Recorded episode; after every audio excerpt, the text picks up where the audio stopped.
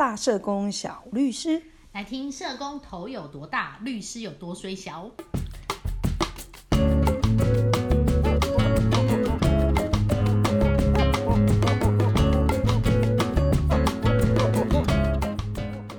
今天开心吗？你今天开心吗？我觉得我最近不是很开心。为什么？因为我发现好像很多人都没有很想要当社工。嗯，那、你又不是政府官员，你管人家要不要当社工？嗯，可是自己身为一个社工人哦，我的确也有觉得很想告诉大家，千万不要来当社工。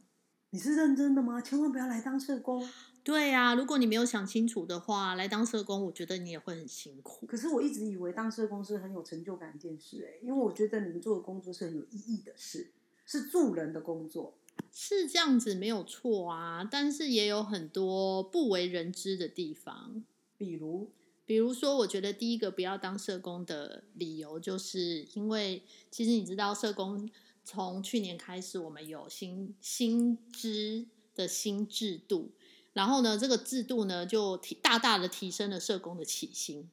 所以呢，其实他的起薪现在已经比业界的那种一般行政助理可能二八 K 要来的高很多。那不是很好吗？这就是薪水确实是对年轻人一个很大的诱因，不是吗？对啊，但是很多人会觉得工作了之后，好像又觉得哦，这个薪水真的又好像又不够，但是又有点舍不得放弃，然后又会觉得哦，那那个业界是不是比较好呢？这样子，那你自己觉得呢？我觉得做社工吼，真的也不是那个只看薪水这件事情。所以呢，社工不要当社工的另外一个原因就是呢，你的你基本呢，你就是要有爱心跟耐心。爱心跟耐心大概是社工的标准配备之一。所以你不是靠脸，我们不是靠脸啊我，都以为靠脸呢、因为哦，社工不能面面就 you know 就是那种面恶心善恶煞那种脸啊，对不对？就是而且要让人家觉得就很友善，嗯否则比如说我们一些受暴妇女，她应该不会想要跟你讲话吧？所以你的脸应该很重要啊，所以你们应该是靠脸吃饭。不是你大错特错。我们社工呢，其实一点都不靠脸吃饭，我们靠嘴吃饭。怎么样靠嘴？因为我们做所有的事情，我们提供所有的服务，其实我们都不停的要用说话这件事情来表达，包含我们说话的快慢、语调的高低，还有嗯我们有没有抑扬顿挫，有没有停顿，其实这些都会影响到我们在跟个案做会谈的时候，能不能够跟对方建立一个比较好的关系。就是那种信任关系吗？对。对，包含在电话里面也是，在面对面的访谈也是。所以你们一开始做社工的时候，你们的督导会给你们这种训练哦。我们平常的督导在跟社工呃做各式各样的训练，而且我们有个别督导的时间，其实都包含督导自己的说话方式，可能都可以是一种示范。哦，那嗯那这个蛮好的啊，嗯因为我觉得我们现在这个时代就是一种表达、自我表达时代。对你你可以掌握说你怎么去说话，怎么跟人嗯家沟通。嗯我觉得这是一个蛮重要的训练欸。对啊，但我们也会有很多社工很困扰，就是他的声音可能听起来比较娃娃音，然后呢，但是他可能在服务的过程当中就会不被个案信任因。为他觉得你是小朋友，没错，对，这真的是原罪。其实他的声音听起来就是很会让你觉得很开心、啊，因为你的声线是就是与生俱来没错，很难去调整。对对，所以社工其实也要训练自己，要有不同的语调跟那个高低起伏的这个部分。嗯，嗯。所以我们是靠嘴吃饭，我们不靠脸吃饭。所以你的意思是说，嘴巴不会讲的，千万不要来念社工。可是可以训练呢、你刚刚讲的督导很厉害啊，而且督导人也很 nice 啊。但是如果会带你们啊，但是如果你觉得当电话客服小姐这种事情对你来说，就是你想到就会觉得很痛苦的话，那我建议你真的就不要来当社工了，因为很多时候我们就跟电话客服小姐一样，就是因为你的服务里面可能很多时候你没有办法面访，就是要靠电话。我都一直以为你们是面对面呢、当然，我们会希望面嗯对面，可是，在我们现在每一个社工可能都服务非常多的案案件量的状况之下，还有包含了现在其实通讯都非常的方便嘛，所以嗯。我们其实都会在个案需要的时候随时可以找到我们。所以电话联系，然后会谈，其实也是蛮很常见的工作方法。还是因为我们律师看到就是就是常常都是人性中最丑陋的，所以我们接触的时候都是那种，比如说举例说受暴妇女，然后我们都会觉得说社工根本就是那种小天使一般降临到我们我们那些受暴妇女的身边，然后就轻声细语，然后比如说有一些事情，因为毕竟我们律师有时候没什么耐性，嗯然后呢，我后来就会觉得说，哎，那假设他有主责社工啊，嗯或者是有时候社工很热心，其实会主动联联络律师，嗯那我就可以从那个社工的的呃告诉我们的一些讯息，然后来嗯了解个案。所以那个其实对于我们处理案件是很大的帮助，所以我都会觉得说，社工就很像小天使一样啊。而且听说社工有时候还会还会去那个家暴现场，然后每次都会觉得说，诶，那这样好危险哦，社工会不会被打错人？比如说是要打妇女，然后不小心打到社工啊，有没有这种情形？哦，我我想哦，其实像家访这件事情啊，你这个就讲到一个重点了。不要当社工的十个原因里面还包含了，就是呢，其中一个就是你要热爱球鞋、平底鞋胜过于高跟鞋，因为呢，家访对我们来说其实就是家常便饭。是对，我们要去找到案家，然后去了解一下他的家庭环境，做家庭评估，同时也跟个案做服务。那刚刚有提到嘛，当然也会有很危险的状况啊，比如说你第一次见面的时候，你也不知道个案案家是不是呃家暴的相对人在现场吗？然后或者是呃会不会有疑似精神疾患的家庭成员，其实可能会有突然。呃，比较不寻常的举动，其实这都是我们在家访的时候的一个隐忧。那你们怎么保护自己啊？除了穿布鞋、平底鞋，不要穿高跟鞋之外，对，这是绝对是守则之一。如果你要去家访的时候，一定要有那个轻便的整个服服装上面都要够意思就是。要跑的时候可以跑得快一点，对，是不是？，对，危险的时候要跑得快。不过绝大多数的时候，这是很少、比较少见的状况，因为在事前你去做家访之前，你就必须要评估这个案家的状况，它是不是其实有潜在的危险性。那是谁评估呢？呃，社工可以从呃提供你已经收到的案家讯息里面来评估，然后另外我们也会有网络成员，比如说像我们家暴案件里面，可能呃家访官其实是对呃案件区域里面的案家其实会有了解，所以我们都会先讨论这个案家之前是不是就曾经有通报进案过，那他们最近的状况或近期进案的状况是什么？先做一个讨论。那其实，在家暴案件里面，如果这个案家其实真的有潜在的危险性的话，社工都是可以请求家访官，我们会一起做联访。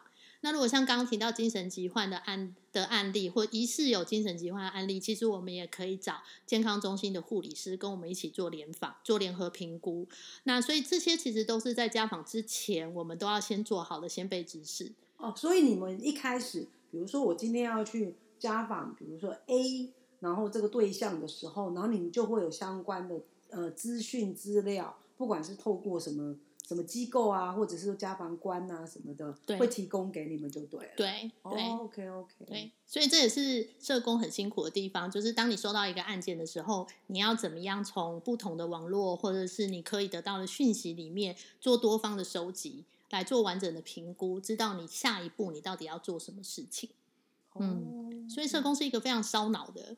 的行业，然后再来就是你也要对呃，不管是政府的资源或是新的政策，其实你都要非常的了解，因为你这些东西可能都是你在你的工作呃过程当中，你跟案家你要给他们的一些讯息，或是帮助你的案家的道具。这样是不是才能做一些资源的连接？没错，比如说，可能哎，这个案家里面，也许受暴的是妇女，可能可能是有未成年子女啊，对然后是不是有什么社会资源可以一起介入，对然后提供他们协助，是是不是？是。哦，所以社工其实为什么这么辛苦的原因，就是我们对于所有社区里面的大大小小的，不管是政府的资源，或者是一般民间机构可以提供的资源，我们都要很熟悉，这样我们才可以因着我们遇到的案家的状况不同，而给予他们必要的协助。所以你们要跟很多人做好朋友哎、对呀，否则可能人家不想理你，是的，是不是？对，没有错。因为当我们邀请案家去使用这样的资源的时候，其实通常都是要社工陪同案家一起去取得这样的资源。是对，所以社工自己就要必须跟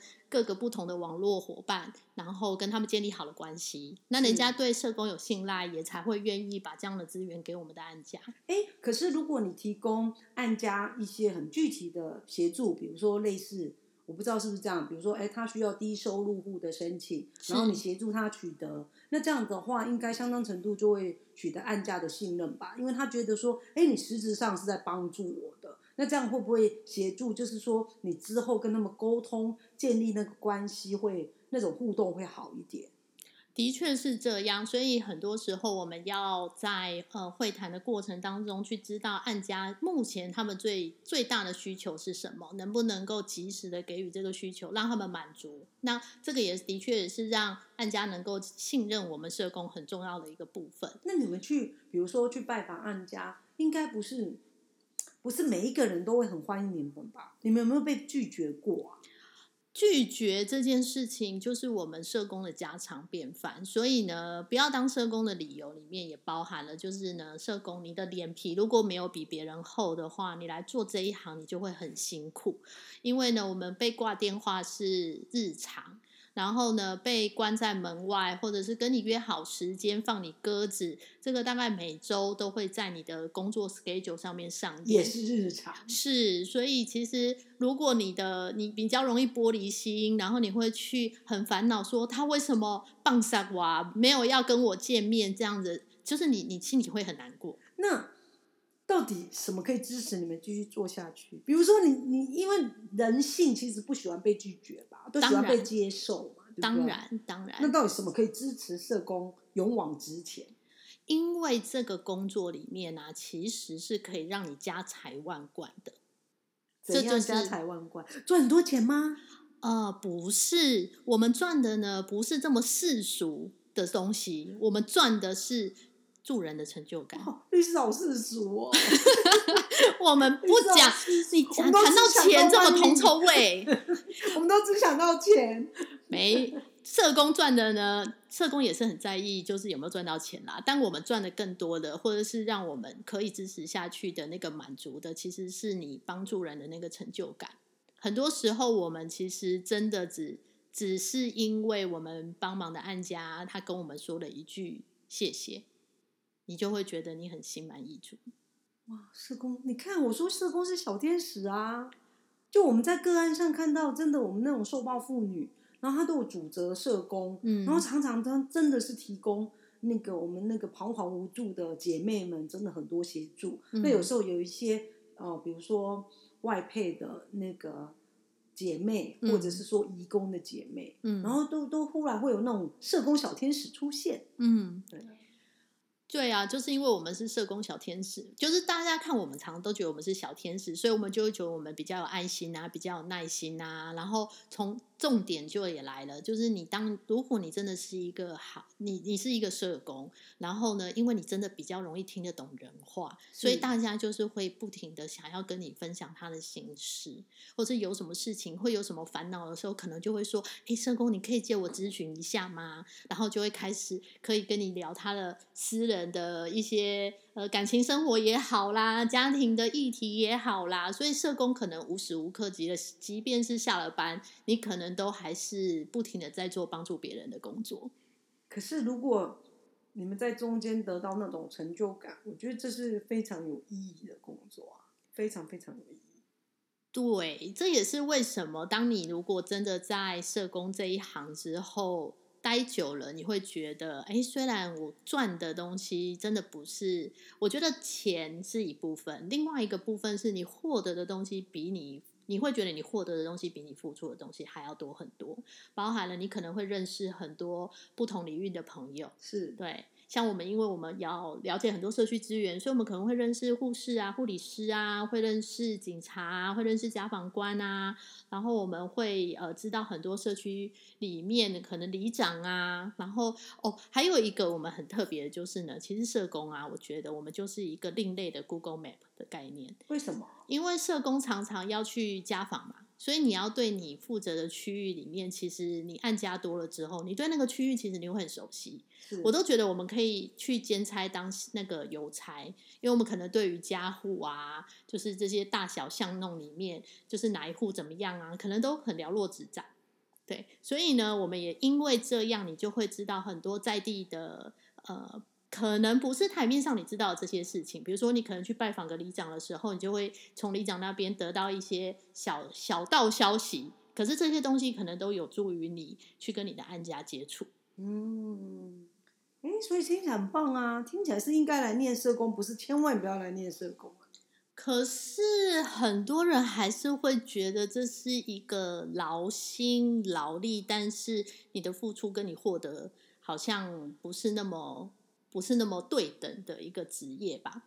哦，可是那个是指说，你假设用金钱衡量啊，假设不是金钱衡量，那你嗯。就会有那种满满的成就感，然后你会有各行各业的好朋友，嗯。比嗯如说警政人员啊，然后可能一些呃另外的，你刚刚讲的说一些可能各个 NGO 啊，嗯。或者是政府官员啊，嗯，然后可能是警察，没错，就是说家防官啊等等的。没错。那我觉得这种这种应该不是金钱可以衡量的，对对，啊，所以我我想在做，特别是如果你真的是一个会去选择念社工系的人，你一定都心里有一点想要帮助别人的动力在内心里面滋长。但是有可能你在真的投入社工这一行之后，我觉得头一两年你可能会觉得有点挫折，因为你会感受到说，好像你每天很辛苦，然后很烧脑，可是呃，你的案家没有改变，然后这个环境也没有改变。然后你又赚少少的钱，可是常常就是挥汗如雨的在工作，可是好像没有那么多的收获进来。我觉得其实这是一个需要累积的过程。当你工作的年的时间越久，其实你就会慢慢发现，你做的每一小点点事情，其实后来会发生的改变。我常常会哦跟我们的社工讲说，你不要小看你现在随便跟安家讲的一句话，他现在可能没有感觉，可是这句话会在他心里面种下一个种子。是对，特别是在他当他有一天他可能有勇气了，然后他可能会觉得曾经有人这样鼓励过我，我要不要去试试看？是，他就会去改变他的人生。对，但是这个触发点可能就是当初你不经意的，或者是你只是想要鼓励他的，你说的那一句话。对，这就是我们嗯社工在我们的工作上面最重要的价值。哎、我觉得当律师有时候也会有那种类似的经验呢、比如说，哦、可能你协助了一个呃受暴妇女，然后可能他的小孩那时候很小，嗯然后呢，案件结束之后，通常我们律师啊处理完案件之后，坦白讲，其实很少会跟当事人继续联络，因为其实坦白讲，我们不希望他一直一直有事情，你了解吗？对，就是说，我们希望他平安，嗯然后来找律师。说真的，有时候也没什么好事，嗯，就是说可能都需要诉讼，都要都要走到法法院里面去了。嗯，所以假设他案件结束，那其实很多其实我们都没有联络。对，可是你知道，我们我们曾经有时候就会有一些当事人，哎，可能十年后嗯孩子长大了，嗯然后他就寄一个包小小的包裹来，然后说这个手工饼干是他的孩子做的，嗯，然后要跟我分享。好贴心哦。对，然后那种你其实就会有满满的感动，嗯。你就会想到说，当年那个孩子只有四五岁，嗯。然后因为可能受暴，然后嗯。逃离那种暴力的对待，嗯，然后孩子就是脱离那种，就他们就是目睹家暴这样子嘛，对不对？对。然后觉得哎，跟着妈妈重新新的生活，嗯，然后等到那个小孩都已经长大，已经就可能高中了，对，然后做了手工饼干给你，我觉得那种真的不是金钱可以衡量。嗯对嗯我在想，应该社工心中那种满满的、满满的感动跟成就感，我觉得是不是类似这样子的感动啊？对。像我自己其实就曾经有过在服务经经验里面，可能当时我们服务的呃家暴家庭，然后刚刚讲到目睹儿，然后当时我们协助的可能是让妈妈可以稳定下来，脱离就是家暴的环境，带着孩子可以重新开始自己的生活。然后过了几年之后，孩子长大了，然后孩子其实一路上看着妈妈这一直在原来在受暴环境，然后过得很辛苦，然后他跟他们可能在家里面的感受其实也非常的害怕啊、担心，然后好不容易脱离了这个环境之后，后来他也自己也选择了在念社工系。是因为他觉得他在这个过程当中，他看到了社工的身影，他觉得这个是一个他很希望他未来能够从事这样的职业，也真的可以去帮助别人。对，所以社工已经形塑了一个一个一个助人的样子，嗯给这个孩子对当榜样的、欸。对啊，对啊，嗯所以这个应该超有成就感的、啊。对啊，所以社工其实我我觉得你就要在这个圈子里面待的够久，是，即便你不在同一个岗位上，但是你要在这个圈子里面待得够久，你才会有机会可以看到这样的改变。哦，但是你要先能够熬过可能在挫折或者是沮丧的时候，是对那个内心的那个，就是我们心里面常会有那个声音，就是我做的这么辛苦，到底是为了什么？是，对，但是如果你可以熬过这一段，旁边有人可以支持你，然后度过这一段之后，当你真的看到你做的一些小事，真的可以触发一些改变的时候，你就会知道这个工作其实它的价值到底在哪里，嗯，对是非常珍贵的。其实，对，所以真的是啊，有时候真的你做很多事情，有时候真的你在衡量它的价值，并不是都是用金钱来量化的，对有些东西是无形的。对可是那种无形的东西，其实，嗯、可能你在过程当中，你不只是扮演一个助人的角色，嗯。我相信其实你也让自己心中那种价值是滋长的，让自己变成一个更好的人，更嗯温暖的人，嗯。然后更更能够倾听的人。嗯。我相信有时候是一种内化的过程，应该也有吧？嗯，我自己会觉得，其实当社工做久了，我常常都会说，我觉得我从个案身上学到的事情，比我给个案的还要多。是，对，是因为我因为服务这些案家，我可能会有很多不同的体验，这比旅行还要更深刻。你会嗯看到不同的家庭成长可能会带给他们什么样的影响，嗯然后会启启发你说，当你在做人生很多选择的时候，你可能遇到比你年长的案家，呃，他跟你分享的故事，也会让你的让你去回想你自己的日常生活里面，你你要怎么去度过啊？你要怎么去选择啊？甚至也会让你回头再去思考你跟你自己家人的关系。所以，其实社工这个行业虽然听起来好像都是在帮助别人，其实同时间也在帮助我们自己。嗯，真的是这样子。嗯那社工假设说，在他的专业领域呢，有没有一些，比如说要去进修啊，还是什么要要增加自己自己，比如说能力、专业能力的部分？哦，你这个就是一个很重要的事情。你知道我们社工也是有专业证照的吗？哦，社工师，没错，我们的社工师可是不比律师执照要难要好考的真的啊呢。录取率有多高啊？我们录取率很应该说多低 我们录取率很低。然后呢，每年呢考两次试的，就是我们有每年有两次考试的时间，那两次大家每次都是战战兢兢的去考试。是，对，但是通常大家都是那个满怀着希望去，但是放榜截至放榜之前，大家都没把握。对，但是我觉得也很多人会觉得社工师证照到底代表什么？因为你有了证照，不代表你就比较会做社工。但我觉得这是一个对于我们自己专业的认可。哦，，对，当你当你有这样的证照的时候，你也在呃在工作的过程当中，你也可以更有自信的去告诉别人，其实你就是具备有这样子的专业。嗯嗯，了解了起来不是千万不要来念社工啊，听起来是大家都要来念社工哎、啊，我觉得也很有成就感呢、是很欢迎大家来做社工啊，然后希望大家都跟我一样，就是头可以维持的刚刚好，不要头太大。对，哦，对，就是不要跟阿邦社工一样，就是工作这样子，然后越做头越大这样子。没错。如果有更多的人进来做社工的话，我想我的头就不会这么大了呢。对啊，我觉得很热血，然后又可以助人，然后呢，薪水还有一定的保障。没错这，听起来对一个假设职场新鲜人，其实这是一个蛮好的开始啊。没错。其实我还是蛮鼓励社工系毕业的同学们，就是学弟妹们，就是一定要踏上社工这条旅程。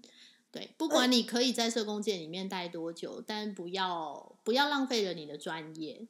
而且我们刚刚讲的似乎都在讲一些实务上协助个案的社工，嗯可是就我知道，有些社工他做倡议也很厉害啊。对，那到底什么是社工做倡议呢？其实社工无时无刻都在做倡议啊，大家可能会觉得倡议就是好像要上街头搞社会运动一样，但其实并不是。我们有很多时候，我们为着我们的案家在跟不同的体系对话，帮他们争取权益的时候，其实那个就是那就是倡议的一部分。哦小到你对于你服务的案家，或者是当你在服务，像我们可能在服务家暴的呃妇女的同时，我们就会发现到说，哎，可能现在的家暴法还有哪里有不足的地方，所以对于很多家暴家庭来说不是这么合用。那我们就可以一起把这样的案例做收集，然后向政府提出来说，我们希望能够修改家对，你暴法。们会做修法，很积极的做修法的倡议。没错，那就是嗯透过我们的实务工作经验里面去影响政策或是法令的制定，其实这也是倡议的一环。对啊，所以那个社工就可能已经不是大家一般讲说啊，可能去家访，然后穿着布鞋，然后要小心不要被打到。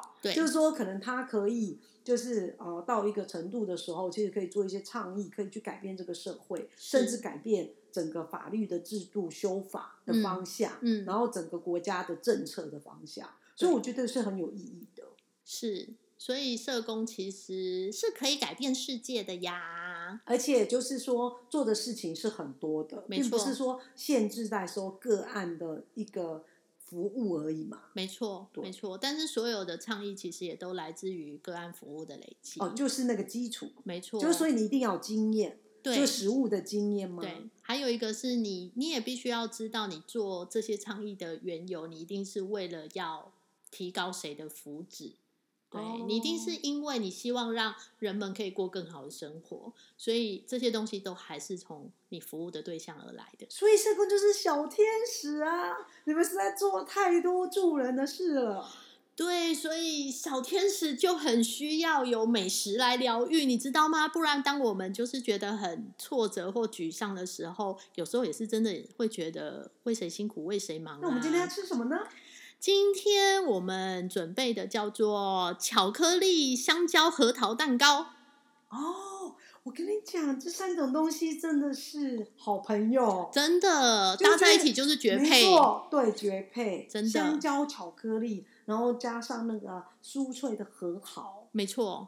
超棒。那应该可以提供社工源源不绝的活力。没错，而且甜甜的那个巧克力，然后加上香蕉的一点点微酸的味道，再加上核桃的那个颗粒，天哪，这就跟我们社工的人生一样啊，就是又酸又甜，然后嗯，百般滋味在自己的心里。嗯而且啊，社工师节是不是快到了？没错，四月二号是社工师日哦，所以大家要扩大庆祝。对，所以如果你身边有社工的朋友的话，记得四月二号这一天跟他说你辛苦了，社工在愚人节的快乐。没错，对，当你整完别人之后，隔天就可以跟人家庆祝道，对，就可以跟社工说祝你今天快乐。祝你今天快乐。没有，要每天都很快乐，不能只不能只有那天快乐。社工太辛苦了，小天使要每天都很快乐，才能嗯提供大家更多姐妹们更多的服务。是啊，所以希望大家都可以平平安安的、顺顺利利的，这样子我们的社工就可以安安稳稳的过日子了。好，所以最后我要代表所有的姐妹们，谢谢社工，谢谢大家，社工日快乐社哦！工日快乐。拜拜拜拜。